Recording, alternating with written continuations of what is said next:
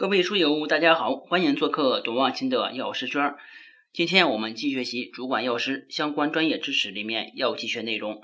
这一节呢，我们开始讲眼膏剂、凝胶剂和栓剂。我们先来看眼膏剂。眼膏剂呢，它可以分为溶液型和缓旋型，并且软膏剂呢是一个无菌的半固体制剂。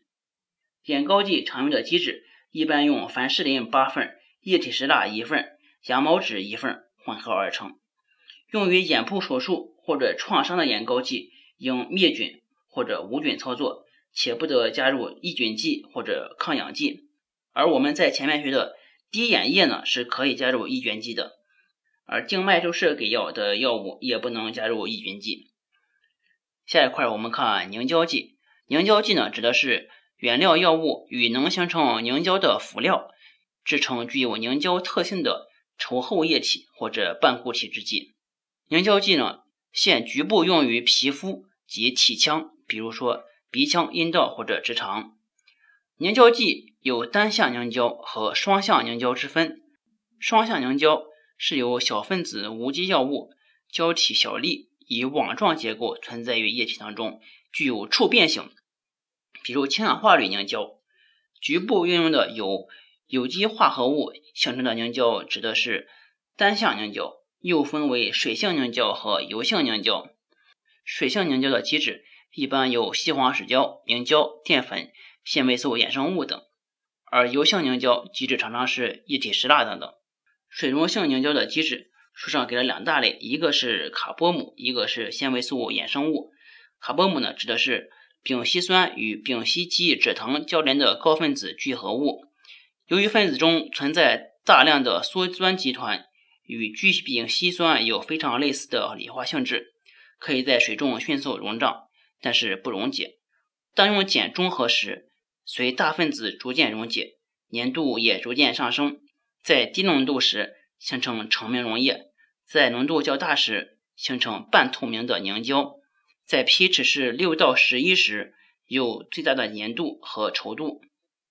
第二类呢是纤维素衍生物，常用的有甲基纤维素 MC 和羧甲基纤维素钠 CMC 钠。最后一块呢，我们看栓剂。栓剂这块我们要注意一点，就是栓剂它不是半固体制剂，它是一个固体制剂。栓剂中的药物加入后可溶于基质当中，也可混悬于基质当中。供栓剂用的固体药物，应该预先用适宜方法。制成细粉或者最细粉，制备栓剂的机制应该满足一些要求，比如说硬度，还应该具有润湿及乳化能力，不因经行的软化而影响栓剂的成型。机制的熔点和凝固点的间距不宜过大。油性机制、油脂性机制的酸价在零点二以下，皂化值在两百到两百四十五之间，碘值呢应低于七。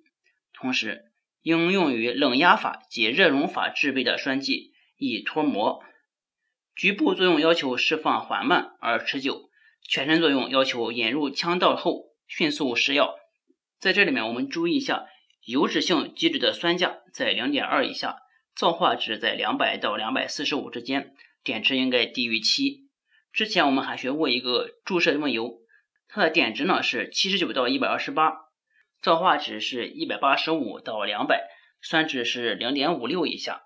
油脂性基质这块呢，书上给了两个例子，一个是可可豆脂，可可豆脂有阿尔法、贝塔、贝塔撇、伽马四种晶型，其中以贝塔型最为稳定，通常应缓缓升温加热，待融化至三分之二时停止加热，让余热使其全部融化，以避免上述异物体的形成。